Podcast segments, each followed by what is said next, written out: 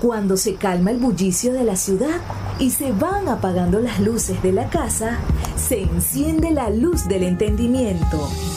Desde este momento comienza Puerto de Libros, Librería Radiofónica, programa que contiene todos sus elementos tipo A. Puede ser escuchado por niños, niñas y adolescentes sin la supervisión de padres, madres o representantes. Comienza Puerto de Libros, Librería Radiofónica. Este programa llega a ustedes con el apoyo de Puerto de Libros, Librería de Autor. Consulta todas nuestras ofertas en nuestras redes sociales arroba Puerto de Libros. Sultana del Lago Editores, empresa zuliana de servicios editoriales. Conviértete en autor. Contáctalos en su página web sultanadelago.com. Bienvenidos a Puerto de Libros, Librería Radiofónica, este espacio que hacemos con tantísimo cariño, de lunes a viernes, de 9 a 10 de la noche, por la Red Nacional de Emisoras Radio, Fe y Alegría. Les habla Luis Peroso Cervantes y les traigo esta noche, pues, a una invitada especialísima, a una mujer que en sus ojos transmite nobleza, entrega y sobre todo pasión. Es quizás hoy la más apasionada de todas las mujeres de la política zuliana. Pero no de la política esa a la cual pareciera que estamos acostumbrados ver en cuentos de terror. No, sino una en la cual mm, parece que están atados los principios religiosos, morales, de pasión, compasión, entrega, misericordia, con, con con los valores familiares más arraigados, porque nuestra invitada de esta noche es también una hija pródiga de esta ciudad. Ella, su familia, su familia, su linaje le ha entregado a nuestra ciudad durante años muy buenas noticias. Y hoy les tengo, como les digo, una excelente noticia. Estoy en presencia de Iraida Villasmil la presidenta del Consejo Legislativo del Estado de Zulia, pero sobre todo una persona que desde el momento en el que yo la conocí me ha brindado su más profunda y hermosa amistad. Por favor, Iray, dale un saludo a nuestros oyentes aquí en Radio Fe y Alegría, la red nacional de emisoras que están dispuestos a escucharte. Bueno, nada, Luis, de verdad que me tiene conmovida con esa introducción y agradecerte ese cariño porque la verdad es que no solamente eh, eres mi amigo, sino que admiro enormemente el talento humano e intelectual que te acompaña siendo un hombre tan joven. Y eso es no solamente de, como te digo, de admirar, sino además de, seguir impulsando, porque la juventud tiene que tener de todo y en la juventud debe haber de todas cosas y debe haber de todos los factores y todas y de verdad deben haber historiadores, intelectuales, eh, gente inclinada por el tema de la cultura, de, la vivencia de la ciudad, del sentimiento de lo que nos ata y nos une con el pasado, el presente y el futuro.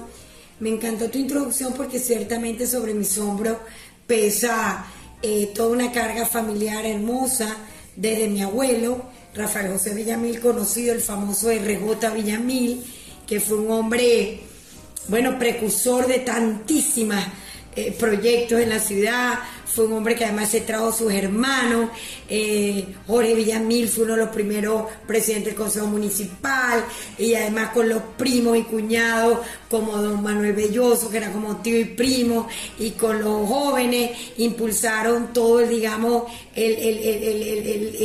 la vida comercial eh, productiva, de relaciones, porque se relacionaron muy bien con todas las personalidades que venían de los distintos, los comerciantes que venían de los distintos países del mundo, americanos, alemanes, españoles, crearon una amistad que eran, se volvieron como familia, hicieron los primeros clubes, los primeros proyectos eh, económicos importantes, las primeras ventas de carros, las primeras, eh, em, bueno, las primeras líneas de cine, el primer hotel intercontinental, o sea, una Zulia que de verdad de la mano de gente maravillosa, don Manuel Belloso, que era mi tío también, mi tío Carlos Julio Damper, bueno, gente hermosa que vino a sembrar y a dar lo mejor para el Zulia y lo que nos hizo eh, se constituirá hasta un grupo zuliano de inversión y sin duda alguna todo ese empujo lo resumió muy bien el doctor Fernando Chumaceiro, que además está casado con una tía mía, Olga, Olga Villamil, este, lo resumió muy bien, eh, siendo el primer presidente de Corpo Zulia, el pionero de Corpo Zulia, dijo en una frase exacta y que yo estoy volviendo a rescatar, que la riqueza del Zulia son los zulianos. Y definitivamente ese es el impulso y el, digamos, el botón que tiene activada Irene Villamil actualmente, porque estoy decidida a que entendamos y nos volvamos a reencontrar con nuestro propio gentilicio a pesar de toda esta destrucción y de todo este despojo que no solamente hemos vivido en un tema político que no nos ha conducido a nada, sino sencillamente un despojo un despojo de nuestros valores muchas veces, un despojo inclusive hasta el encuentro con nuestros valores ciudadanos.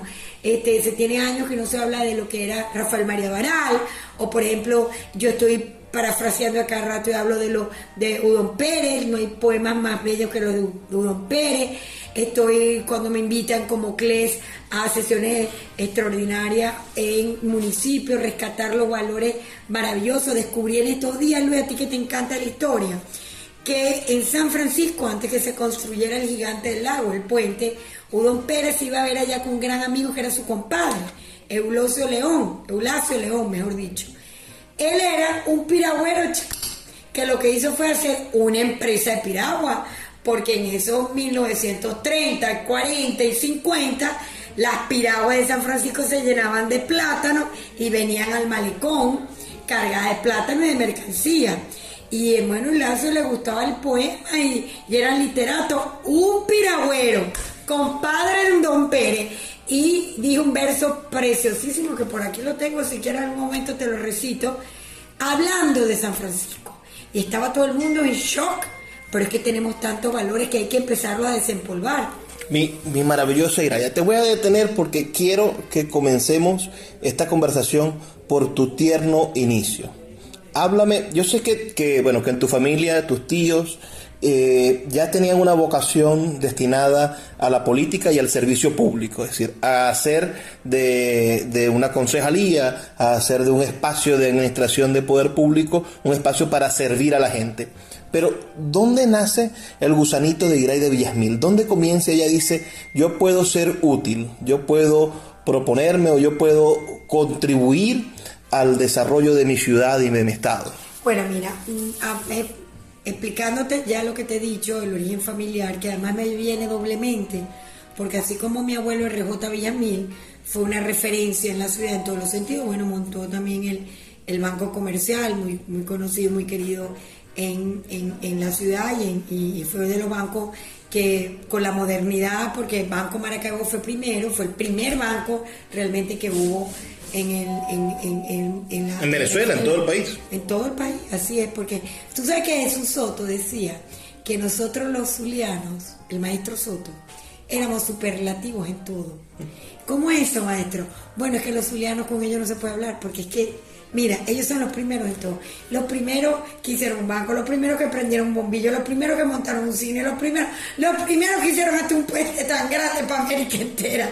Y, y Radio y Fe y Alegría nació en Maracaibo. Correctamente, que ahora está extendida por toda Venezuela. Entonces, este, ese espíritu de pionero, pues lo trajeron tanta gente propia de la ciudad como en mi caso mi abuelo que venía de Boconó, imagínense, mi abuelo llegó con un burro vendía huevos, eso era RJ Villamil, y de ahí de joven empezó toda su actividad comercial hasta fundar el comercial RJ Villamil, que fue famosísimo en el centro, y de ahí, bueno, todo lo demás en una historia, como ellos visualizaron el centro y, y cómo se pusieron de acuerdo los comerciantes, amigos unos con otros, de hacer del centro un, punto de encuentro hasta con la arquitectura, los Hércules del centro, que, que fue mm, preciso de, de, Don Agua, gran amigo de mi abuelo, después mi tío Manuel Belloso, que estaba casado con una sobrina de mi abuela, o sea, familias que se entrelazaban, no solamente por, por matrimonio y por relaciones familiares, sino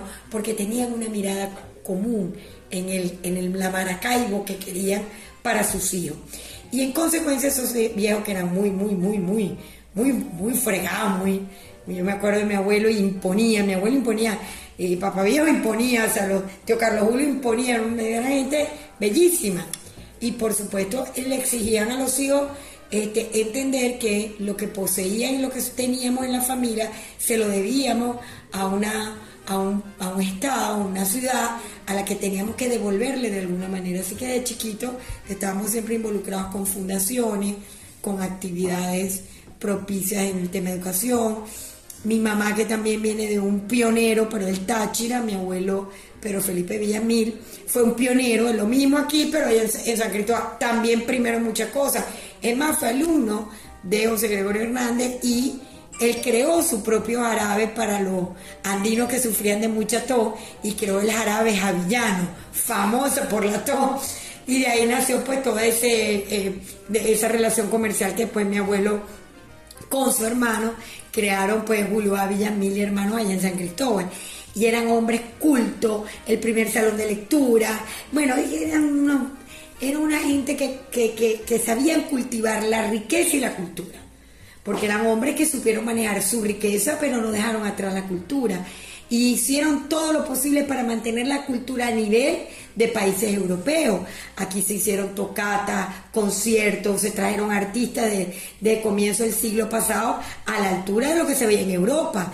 Y por eso se fajaron en, en rescatar el teatro Baral y de ahí los demás proyectos. O sea, eh, el Zulia gozó de cosas tan extraordinarias que tuvimos hasta Carlos Gardel, pues. Voy a detenerte porque tenemos que hacer una pausa. Vamos a escuchar los mensajes de Radio Fe y Alegría. Las personas que nos escuchan pueden enviarnos sus comentarios al 0424 672 3597 0424 672 3597 o nuestras redes sociales arroba librería radio en Twitter y en Instagram.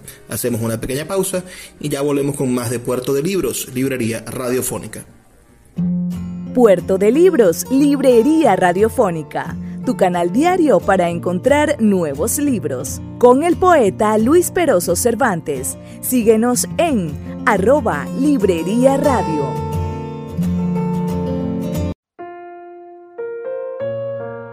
Puerto de Libros, librería de autor, es la librería que estás buscando. El espacio donde todos los lectores se sienten en un puerto seguro, en un lugar donde encontrar lo que siempre han querido leer, donde los libreros de verdad han leído libros y sobre todo donde tendremos la oportunidad de conseguir esa lectura que espera por ti.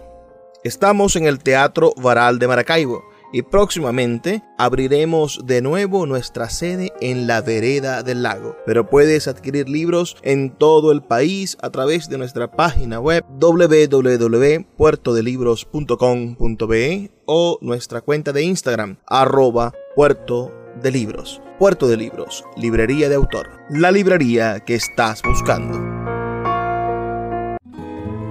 El poeta Luis Peroso Cervantes le acompaña en Puerto de Libros, Librería Radiofónica, por Radio Fe y Alegría, con todas las voces. Seguimos en Puerto de Libros, Librería Radiofónica, este programa en el cual nos podemos encontrar con personas maravillosas. Y hoy estoy con un ser excepcional. Y, y no es porque hoy Iraida ocupe un, cargo de representación popular, sino que yo tengo constancia de que ella siempre ha sido una dama dedicada a, a, los demás, a entregarse en cuerpo y alma por los demás. Tenía un programa de televisión que espero vuelva, aunque sea un espacio semanal, yo sé que ahora tienen más, más obligaciones que antes, pero se preguntaba a ella todos los días por qué pasa lo que pasa. Sí. Es decir, y, y, eran preguntas desde, desde por qué pasa lo que pasa en una comunidad o cuando nos tocó a nosotros, por qué pasa lo que pasa en la actividad cultural de la ciudad. Correcto. Es decir, indagando siempre. Yo elucubro que ese fue quizá el motivo fundacional de nuestra Iraida niña. Yo la imagino a ella de 14, 15 años viendo la actividad en la iglesia, porque además es una de, un ejemplo de, fe católica, a Iraida Villasmil. Eh, y preguntarse por qué pasa lo que pasa en esta ciudad, por qué hay injusticia, por qué estos se pelean con los otros, por qué, e intentando en, en esa actitud conciliadora que además la caracteriza, intentando encontrar soluciones. Iraida nos debe del segmento pasado la respuesta. ¿En qué momento de tu infancia, de tu juventud, o fue cuando estudiabas Derecho en la Universidad del Zulia, cuándo decidiste dedicarte a los demás? Es un cuento muy, muy, muy, muy, muy bonito. Te voy a decir por qué. Porque mi papá, que era un hombre amplísimo, mi papá y mi mamá, eh, que son mi baluarte, mi modelo, y, probablemente todos esos valores vienen, probablemente no vienen de ahí, porque fueron unos, ellos eran unos hombres de fe, mi mamá y mi papá siempre, papi nos enseñó a rezar el rosario, por ejemplo, este, y rezaba un rosario por cada uno de sus hijos y éramos nueve. Y mi mamá, una mujer también muy inquieta, bueno, ya te dije que ayuda a muchas cosas culturales, se ayudó, ella motivó también la creación de los colegios ahí, con mi papá y otros padres, ayudaron a la creación de la Fundación Casanay para ayudar a niñas y después Pitaya, y bueno, promovieron muchas cosas con muchas tías y damos a esta ciudad inquieta por el mejor porvenir de mucha gente. En consecuencia de ellos sacó ese baluarte. Y ahí encuentro, bueno, mi papá era muy amplio, éramos tantos, la, casa era el encuentro de todo el mundo ahí, y de pavo y de amigos, y eso es famoso en la ciudad entre los amigos. Pero, y, y papi y mami, por ejemplo, eran muy liberales en el tema de que ellos nunca nos dieron no pueden fumar, o no pueden tomar, o no hagan tal. Siempre nos decían, si quieren aprender algo, aquí.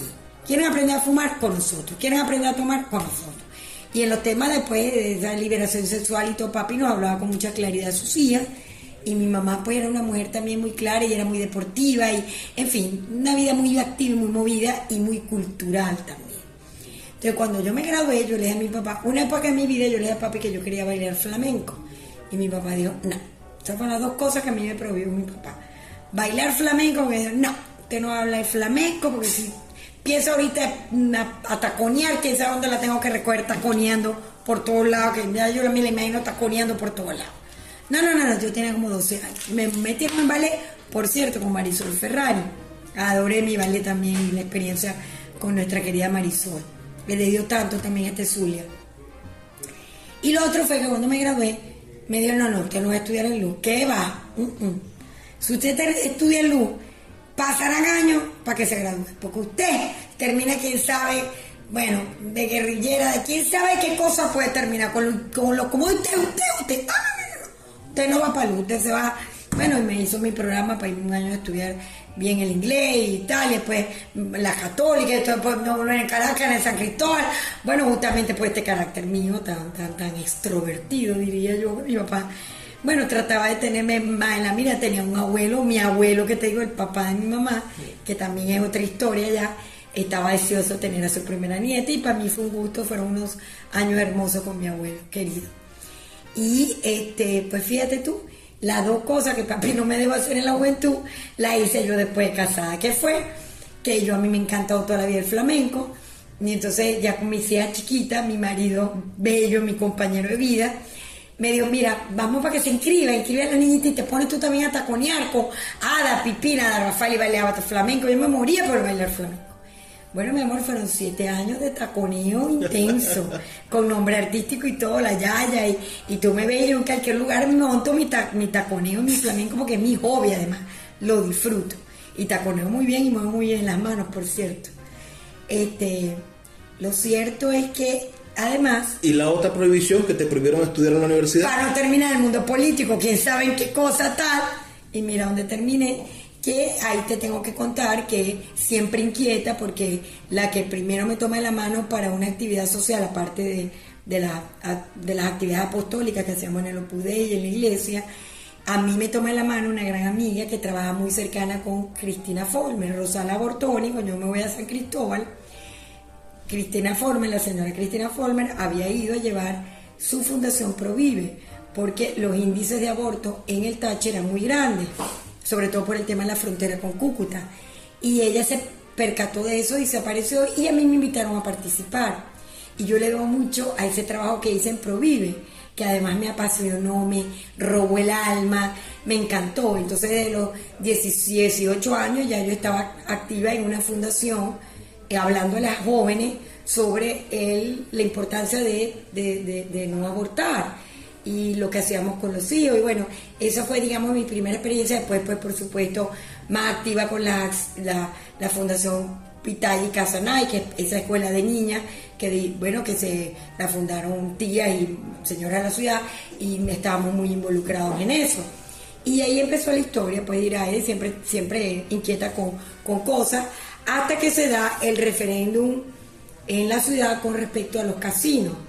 Y Ada, que ya era concejal, tenía una visión de lo que debía ser la permisología para los casinos, eh, área de, de, bueno, tenía una visión.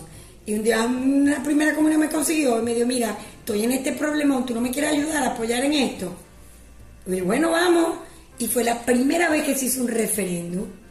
Volvemos al superlativo. Claro, la primera vez. No fue el referéndum contra Chávez, fue un referéndum que se hizo en la ciudad, Maracaibo, con el tema de los casinos y la permisología, y porque nosotros decíamos, no se deben aprobar a, a licencia loca cualquier hotel, cualquier lugar, habría un casino, sino que debería proponerse una ordenanza, una zona, estimular una zona. Bueno, esa es la concepción, vuelvo y te repito, de Rafael.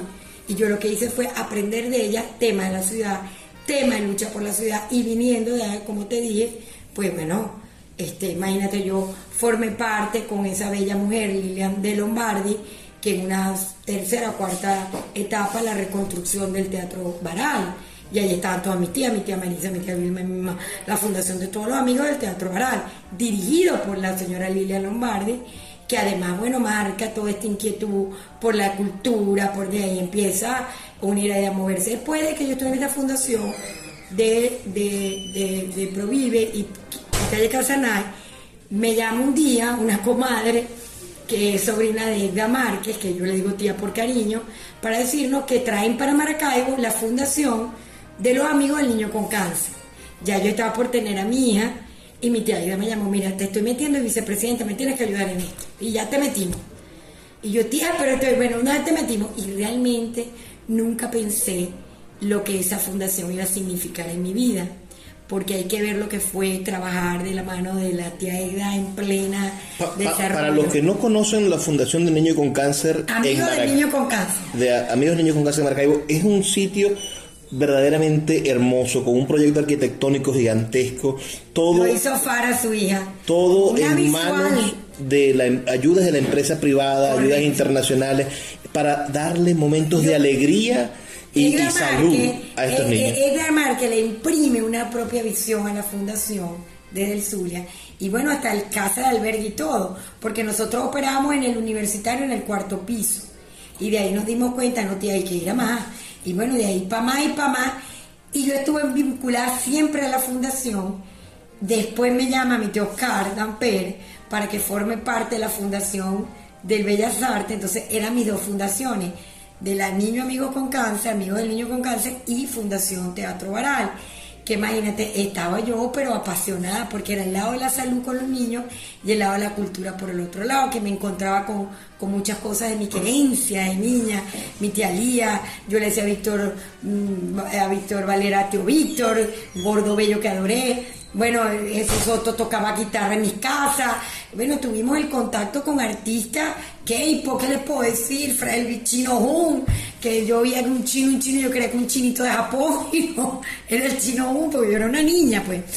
Entonces, por supuesto, ahí me queda toda esa inquietud y empiezo a ir a la vida profesional y además universitaria, dar clases en la universidad y ya se empieza a desarrollar la iraida profesional, abogada, intelectual, formo parte de un grupo que desarrolla en la Universidad Católica que fíjate tiene su inicio, su semillero en Justicia para Todo, aquel programa famoso de Julio Bore, que era el justiciero y tal, porque esa fue una fundación que crea Enrique Mendoza para ayudar a cédula, a la gente, los barrios y tal, con nada menos y nada más que con Pedro Luis España, que ayudaba a todos los estudios de sociología que acompañaba aquello.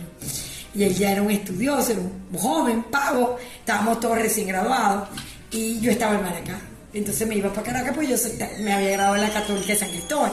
Y bueno, empezamos a tener interacción y se da el fenómeno del, de, lo de lo de Carlos Andrés, digamos, todo lo que vivimos ya en etapa de universidad, vivimos también toda esa etapa de el, eh, del golpe de Estado.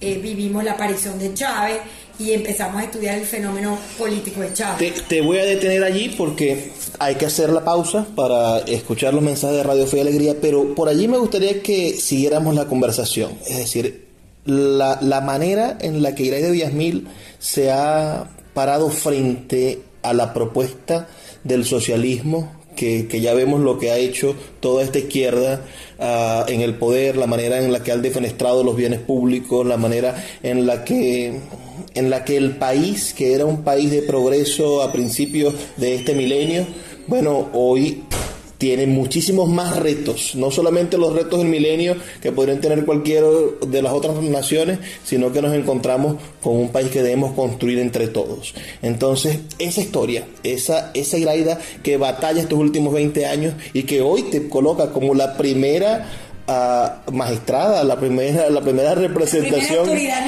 la primera autoridad, legislativa del Estado Zulia. Uh, eh, por cómo llegaste aquí, esa es la pregunta que vamos a responder. ¿Por qué pasa lo que pasa? Se preguntaba Eraida.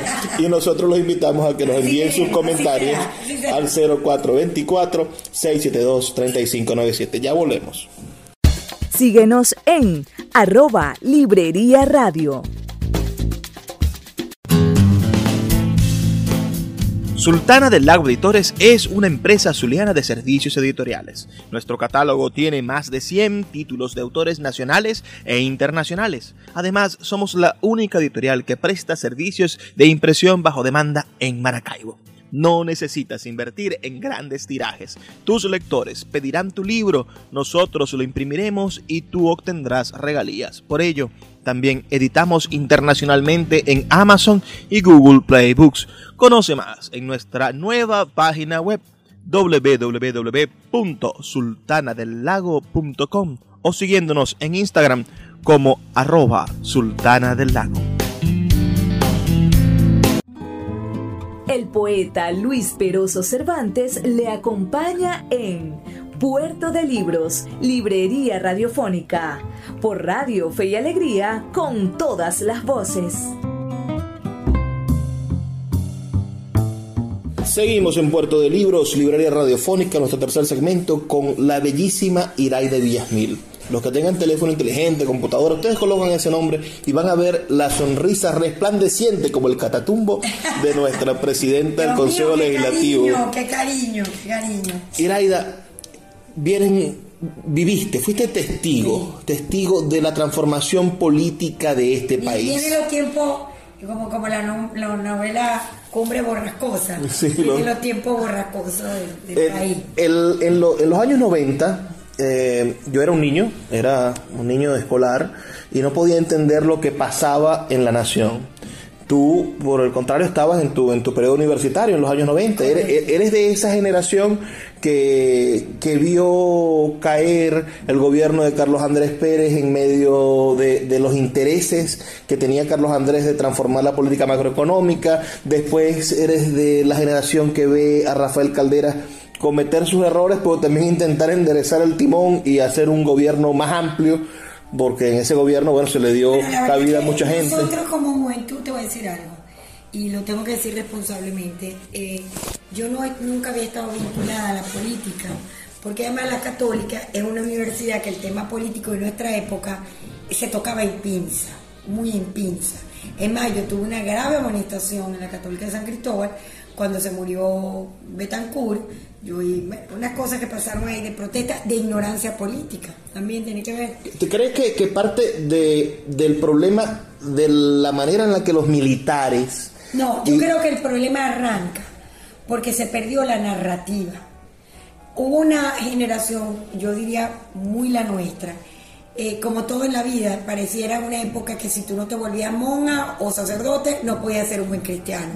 Eh, entonces, la política que venía con una narrativa de los 40 años muy bien hecha, con todos sus defectos, con todos sus problemas, pero digamos, empezó a romper su narrativa cuando empezó la Venezuela Saudita, Carlos Andrés primer periodo, y se apoderó de nosotros. salimos de la lucha y las reivindicaciones sociales a de repente ser un país rico. Dejamos de pelear en contra de Pérez Jiménez por la corrupción y nos convertimos en un aparato corrupto. No nada de eso, se perdió la visión. Y Arturo Larpiti lo decía cada rato. Yo era chama y me encantaba ver su programa Amigos Invisibles. A mí la voz de ese tipo me... No entendía lo que hablaba, pero me encantaba cómo hablaba ese viejo. Pero sí me recuerdo, porque además mi, mi tío, el hermano de mi mamá, muy político, escribió un libro sobre el tema de eh, haciendo parafraseo la palabra de Arturo Raprietti. Ah, no, ese amigo invisible era. Eh, sí, Raprietti en valores humanos. En valores humanos. Eh, eh, sembremos el petróleo. Y mi tío hizo un libro dedicado además para niños, para que leyéramos, y yo lo leí para el rama porque era una manera de que entendiéramos que el petróleo había que sembrarlo.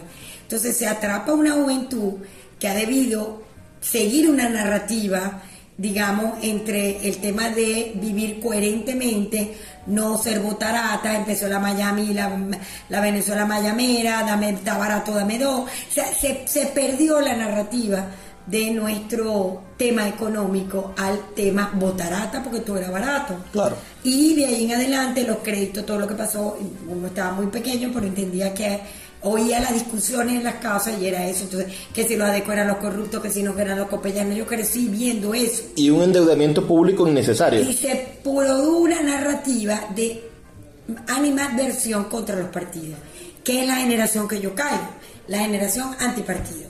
Era, era malo formar parte de, de un partido político en mi época. Decirte, en los finales de los 89 para los, o sea, no era lo chévere estar, más bien veíamos a jóvenes que participaban en la política o porque eran los hijos de fulano, como me pasaba a mí con mis amigos Juanipa, pues con Juan Pablo y todo ello. Bueno, porque su papá era una leyenda de la política copellana, por decir algo.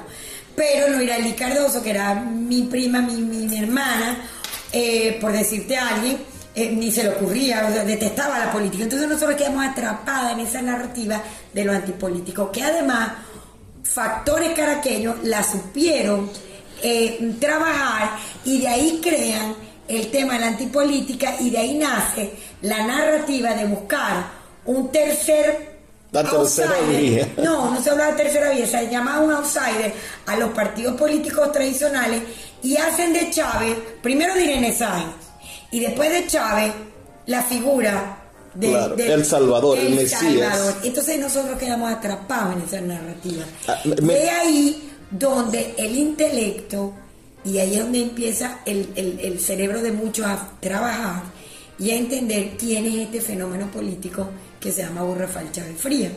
Y como yo estoy obligada a aclarar las cosas con la historia, y a mí no me gusta hablar ya ni de izquierda ni de derecha, porque izquierda y derecha surge de cómo se sentaban en el Parlamento inglés los liberales y los conservadores. Esa es la verdad. Los liberales para la derecha, eh, los conservadores para la derecha y los liberales para la izquierda.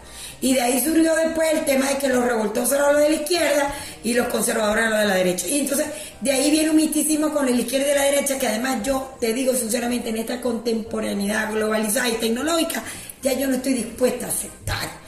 Incluso nosotros aquí en el Zulia nos sentamos de un lado y de otro porque lo, lo, del oficialismo son los de la izquierda, entonces están en la izquierda y nosotros estamos en la derecha, vengamos con... O sea, que unas concepciones erradas, chicos, estamos en un mundo globalizado, con criterios amplísimos sobre la, realidad de un mundo que se está moviendo a una velocidad. O sea, que, que, no importaría... Entonces, ahí es donde hay que hacer la distinción, porque entonces todo lo que era izquierda era socialista, pero es que el tema de Chávez no era porque era un socialismo fue un socialismo disfrazado de un, como siempre lo he dicho, un castro comunismo, porque lo que estaba detrás del proyecto de Hugo Rafael Chávez Fría, aparte de todo lo bonito que le puedan poner y todo lo romántico que él tenía, porque ciertamente Chávez tuvo una visión de una sociedad que la gente veía pero no, no la miraba y Chávez empezó a mirar, una sociedad política que oía pero no escuchaba y Chávez empezó a escuchar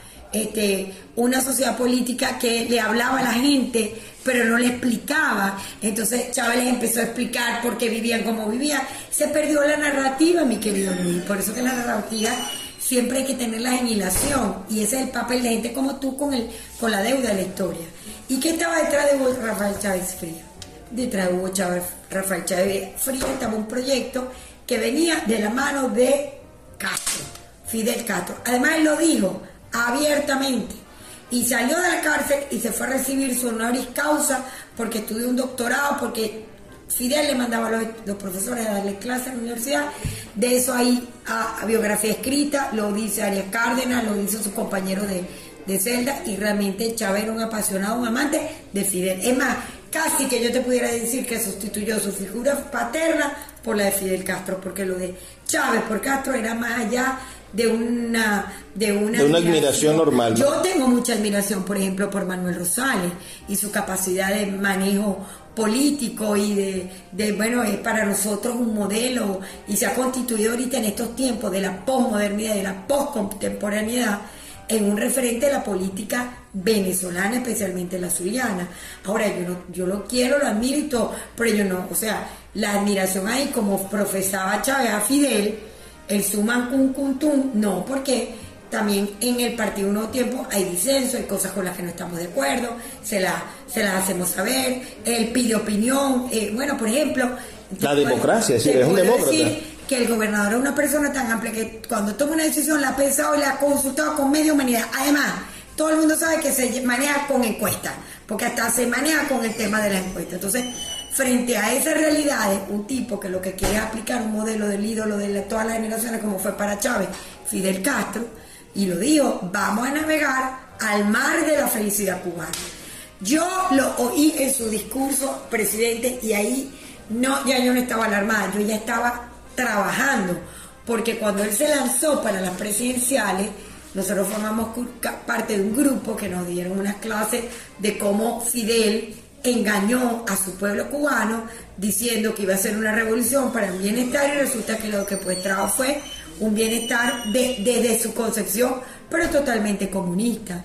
Y está comprobado en el mundo entero, y si no miren a la Alemania oriental, el fenómeno que se dio en tres años, después que salió el comunismo, como en tres años, oriental y occidental son la misma Alemania, porque los países bajo la economía comunista y la concepción comunista y visual comunista, y además lo peor que tiene, que es la concepción del hombre en la sociedad comunista, es lo más despojante que puede haber. Entonces, Chávez no habló de comunismo, pero creó un melange o una confusión, una cosa, y le puso a eso su revolución bolivariana, que bueno, ya de No, y, tardó años hasta que develó el gallo tapado que tenía. Ni tanto, ni tanto, porque cuando yo salgo a la calle, mi querido Luis, salgo porque ya Chávez había pedido los poderes plenipotenciarios de la Asamblea, había pedido a, la Sosa que entregara la Corte Suprema que le entregó, le Capriles le entregó la Asamblea, no acuérdate esa historia, y él hizo sus primeras 43 o 48 leyes, que la primera de ellas tenía que ver con el tema agrícola, pecuario y las tierras, que fue cuando se alzan los ganaderos aquí, el tema educativo. Estamos hablando de 2001. Claro, estamos, hablando, de 2000. Del año 2000 con la, ley, la primera ley habilitante. correcto, y empieza el decreto 2011. Desde entonces de Villamil está en pie de lucha. Salgo yo a la Plaza República con papaya, yo tenía mis hijas en la escuela y tal, con el decreto 2011. ¿Qué era el decreto 2011? Un dibujo de la educación que después no vino, con la educación comunista o la educación bolivariana, porque ellos no la reconocen así, yo la respeto por la verdad verdadera, que en el fondo lo que es Entonces, e-, esa educación que hoy tanto nos criticamos, ¿no? Porque vemos a nuestros hijos, a nuestros primos, a nuestros sobrinos, a nuestros nietos recibir una educación falla, sin historia de Venezuela, sin conocer a los presidentes de la República. Es decir, estamos viendo... Y los valores ciudadanos fueron sustituidos por valores militares de unos militares que no son los nuestros, Américo Martí, perdón, Martí. Martí era un, revolucionario en Cuba. Che Guevara, que ni era militar, fue un médico que ayudó. Y nos empezaron a sustituir Maizanta. ¿Quién era Maizanta? Un, yo, no, yo no sé si existía o no existía. un ladrón de vacas. Bueno, dicen Maizante era una figura de la muy parecido a Pae probablemente, pero él no evolucionó en la conquista de una sociedad mejor, como se lo hicieron Pae, Paez, que era un llanero de, de, de, cotiza en, el, en, la tierra, pasó a ser un presidente chico que hablaba hasta tres y cuatro idiomas. Y tocaba el piano. Y tocaba el piano, y supo de, y supo de arte y de todo. Bueno, que vamos a decir de, Castro y de Gómez. Castro que viene de, la hazaña del Táchira, porque se da toda esa hegemonía andina, que culmina con Castro y con Gómez, eran gente que venían de las haciendas, pero hay que verle la cultura que tenían. vamos a hacer una pausa, Iraida, de nuevo. Son solamente dos minutos para escuchar los mensajes de Radio Fe y Alegría. Sus comentarios al 0424-672-3597. Escuchas Puerto de Libros con el poeta Luis Peroso Cervantes. Síguenos en Twitter e Instagram como arroba Librería Radio. El poeta Luis Peroso Cervantes le acompaña en Puerto de Libros, Librería Radiofónica, por Radio Fe y Alegría, con todas las voces.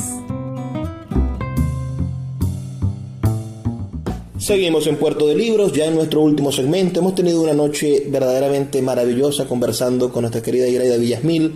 Recientemente me hizo ver algo que, a mí me, me, encanta escucharlo de quienes son verdaderamente los protagonistas, los que vivieron esa época. Yo siempre pensé que el desgaste de los partidos políticos de los 90 había sido en causa de que los liderazgos habían bueno, trancado el paso de, las generaciones de relevo. Es decir, un Alfa Lucero, candidato a presidente, siendo un hombre de, una tercera edad avanzadísima y sin cuadros en Acción Democrática. El propio, el propio Caldera, sin renovar sus cuadros, se lanza y, quema a Osvaldo Álvarez Paz, que era el cuadro de renovación de COPEI.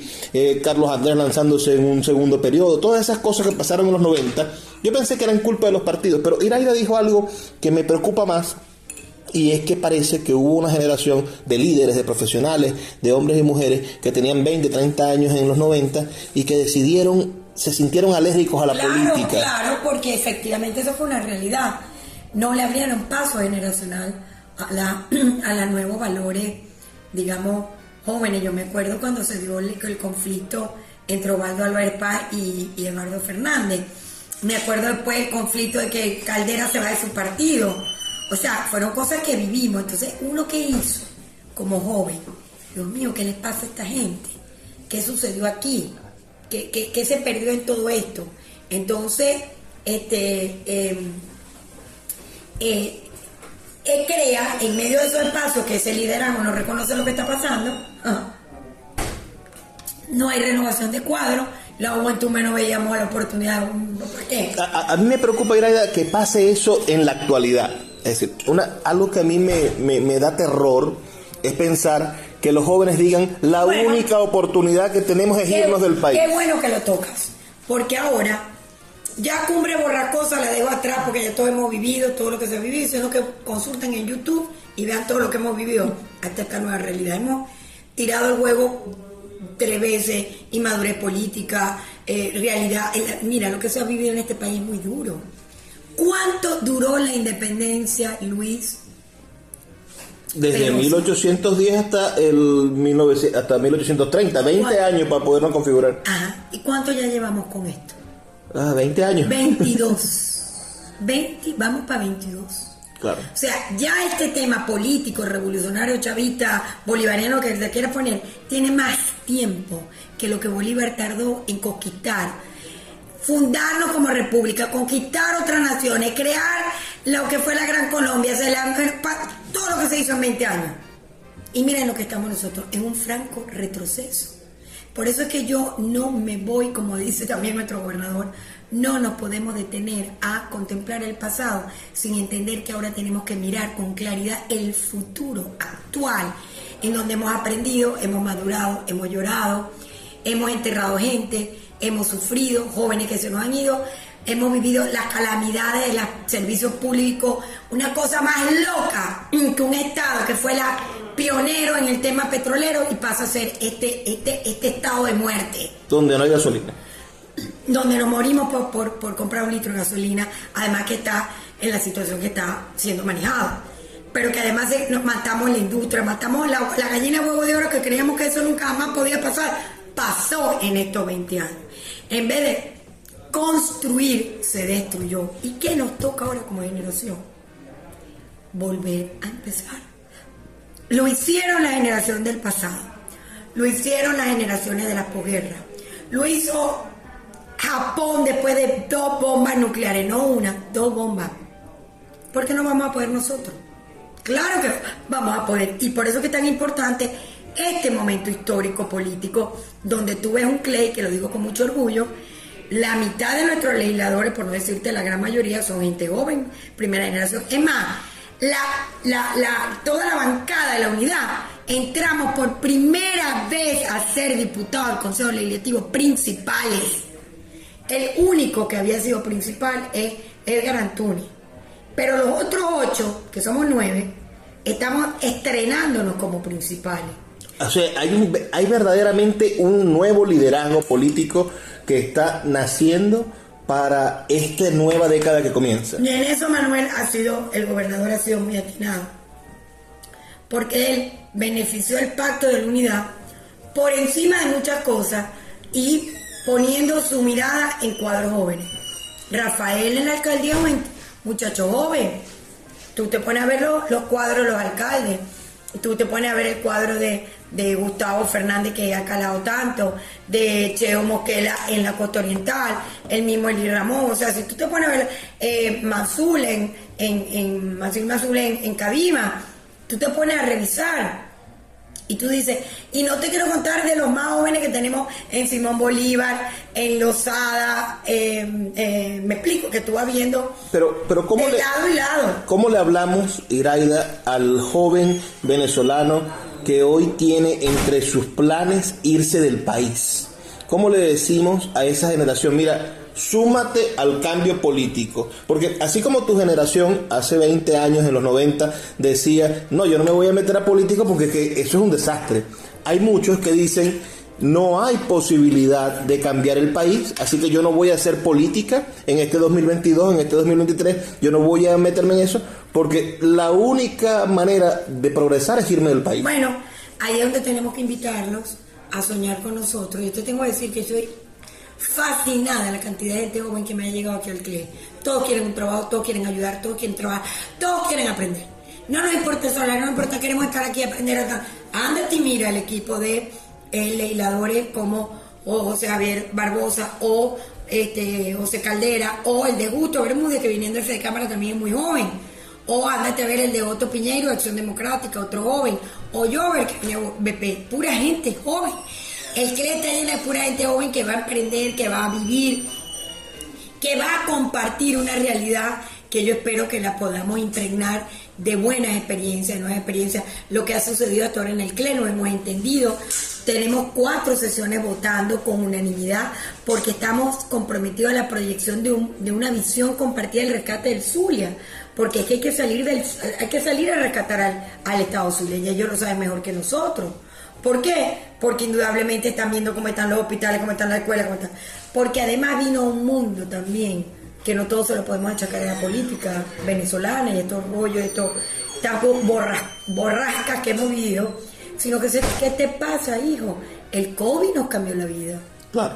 Y a un país que no estaba preparado ni para atender una emergencia, le cae una pandemia de esta, pues nos ha hecho a todos reflexionar y entender el valor dimensional que tiene la vida de un venezolano frente a una política pública que nos despojaron de todo. Entonces hay un compromiso generacional, si no entonces explícame el fenómeno Barinas, que tú agarras ahora a los barineses que dicen nos inspiramos en el Zulia, que al Zulia le dijimos a los políticos caraqueños no sé qué están pensando, pero nosotros vamos a elecciones, porque es la única vía que tenemos para salir adelante con proyectos políticos. No conozco otra, porque la otra no es la mía, que es una guerra, más enfrentamiento, más... No, aquí tenemos que ponernos de acuerdo para avanzar y salir de esta tragedia humana, social, educativa, médica, histórica, cultural, familiar, en, en todos los espectros. Ah, Hay una palabra que me molesta mucho. ah, y este programa lo escuchan muchas personas fuera del país gracias a nuestra red de podcast. Estamos en más de 25 plataformas de podcast a nivel mundial. Ah, la palabra es cohabitar. ¿Qué puedes decirle a aquellos que acusan hoy a los políticos zulianos, a los políticos bereneses, a los de a los de Nueva Esparta, que también se ganó Nueva Esparta, de cohabitar con el gobierno? era una cosa de sentido común. Sentido común. ¿Qué hizo Churchill cuando vio que no tenía posibilidad de vencer frente al avance de la Alemania.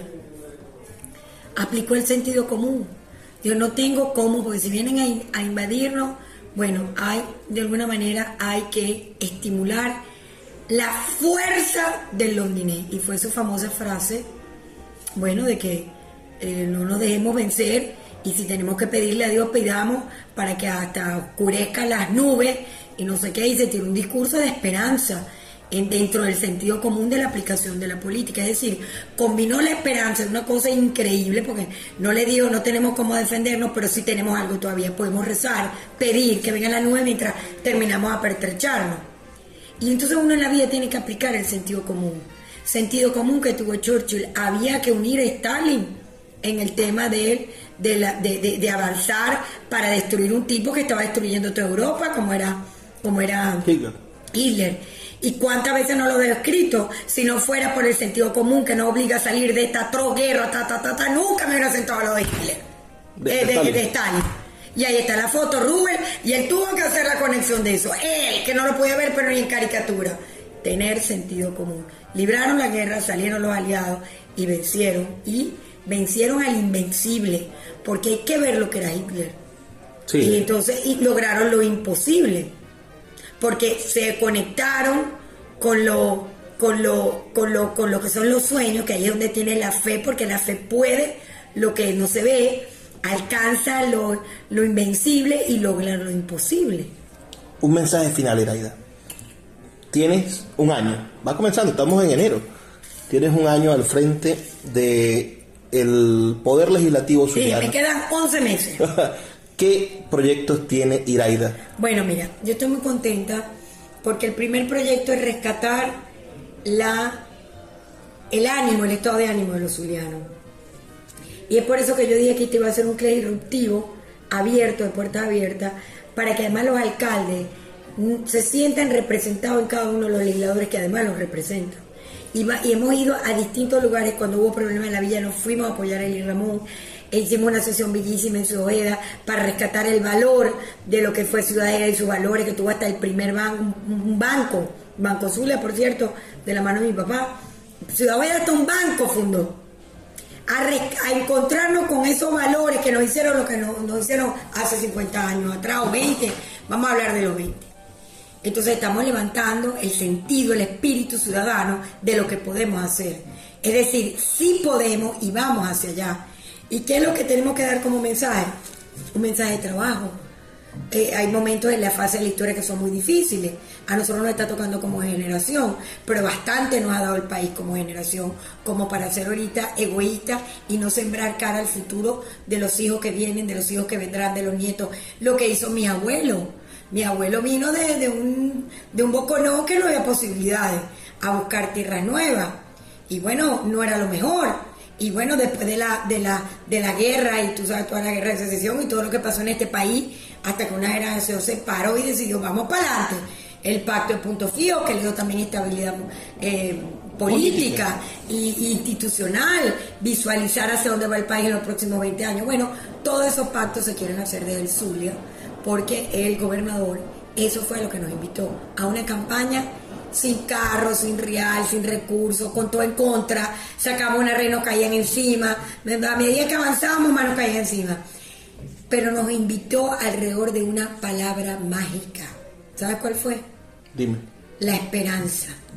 Vuelve la esperanza. Si tú tienes esperanza y fe en lo que puedes conquistar, Vence lo, lo invencible, logras lo imposible y alcanzas lo increíble. Y ese es mi mensaje. Con esperanza mirar el futuro para lograr esas tres dimensiones. Porque si pudimos y otras sociedades han podido, con una cuartica parte de lo que nosotros tenemos de talento humano, que es otra cosa que nos acompaña, vamos a lograr lo imposible en corto tiempo las palabras de mi amiga Irai de Villasmil. Y a todos ustedes que nos han escuchado hasta ahora, muchísimas gracias. Recuerden sus comentarios al 0424-672-3597 con nuestras redes sociales arroba librería radio. Les recuerdo que estamos aquí de lunes a viernes de 9 a 10 de la noche. Será hasta una próxima edición de Puerto de Libros Librería Radiofónica. Por favor, sean felices, lean poesía.